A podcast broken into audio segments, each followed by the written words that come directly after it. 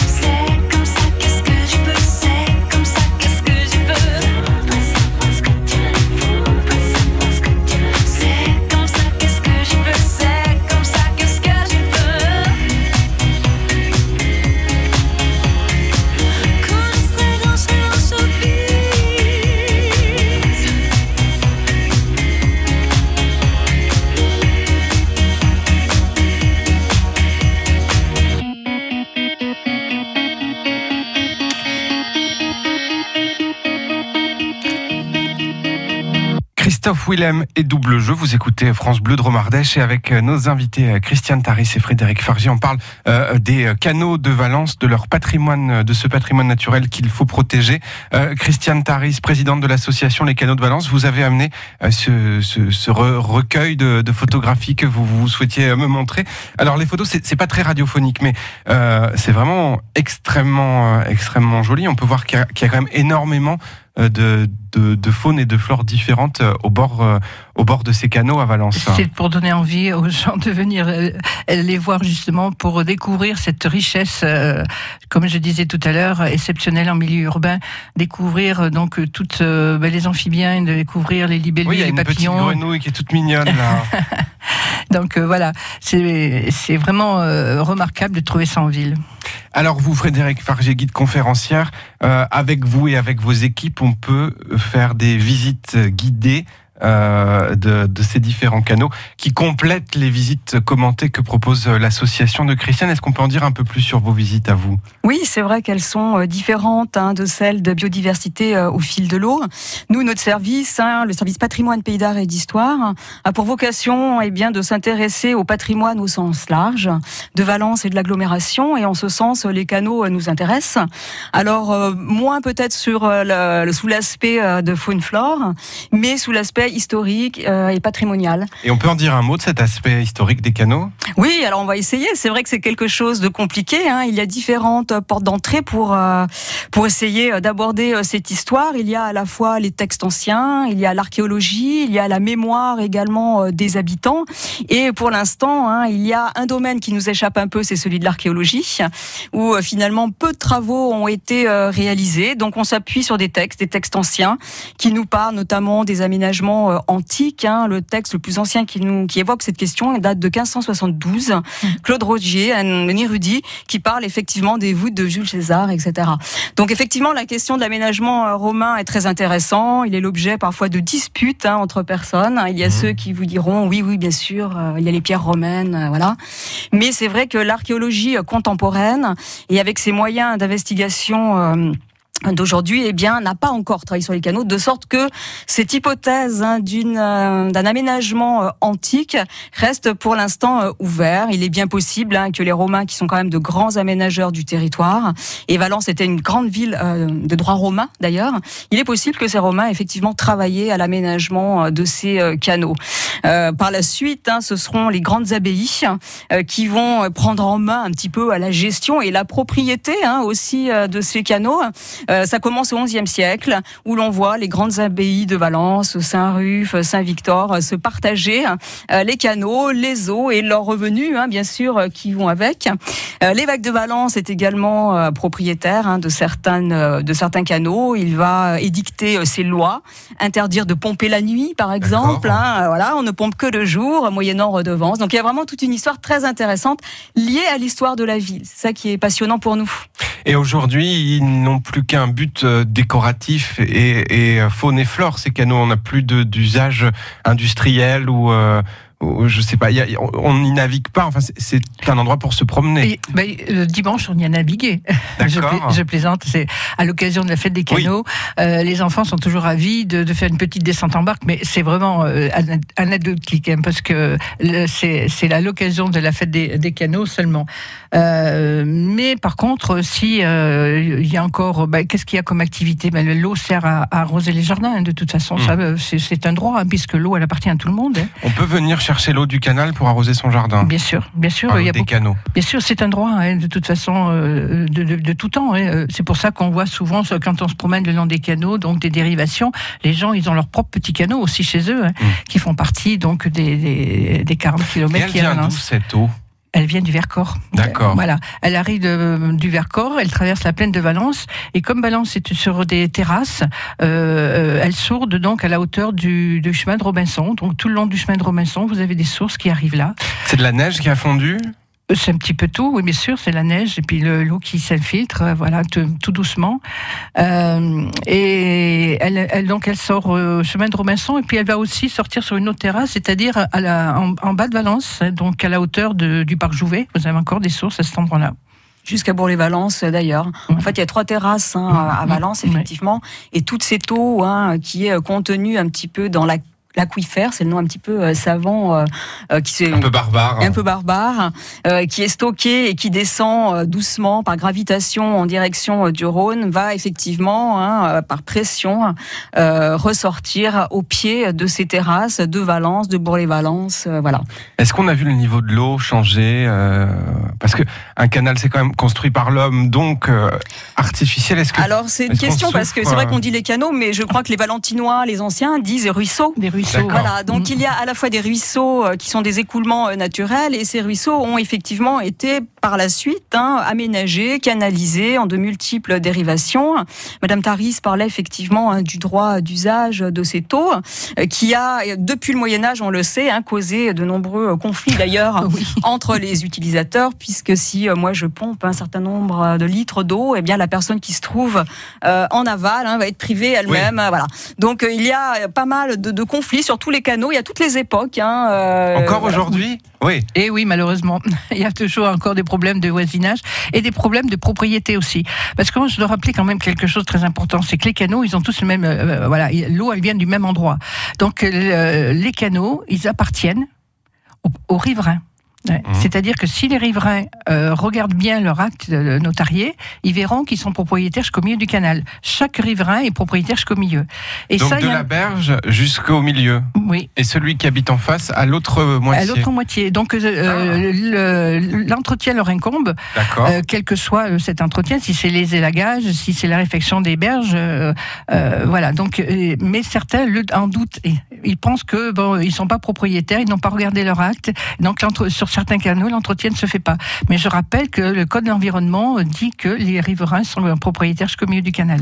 On va faire un point assez bref pour conclure, euh, un point agenda, euh, ce qu'on peut noter euh, dans nos tablettes, les différents temps forts, les différents euh, moments. Euh, Il y a une exposition qui va arriver euh, fin septembre, ça c'est pour vous, Christiane Taris, une exposition photo, c'est ça? Oui, alors pour fêter les 10 ans de l'association, nous avons décidé de- d'exposer les photos, nos photos et celles des, concours photos que nous avons fait en 2018 et 2019, donc à la salle des Clercs qui aura lieu donc du 30 septembre au 6 octobre et afin de découvrir bien sûr ces canaux à travers les quatre associations.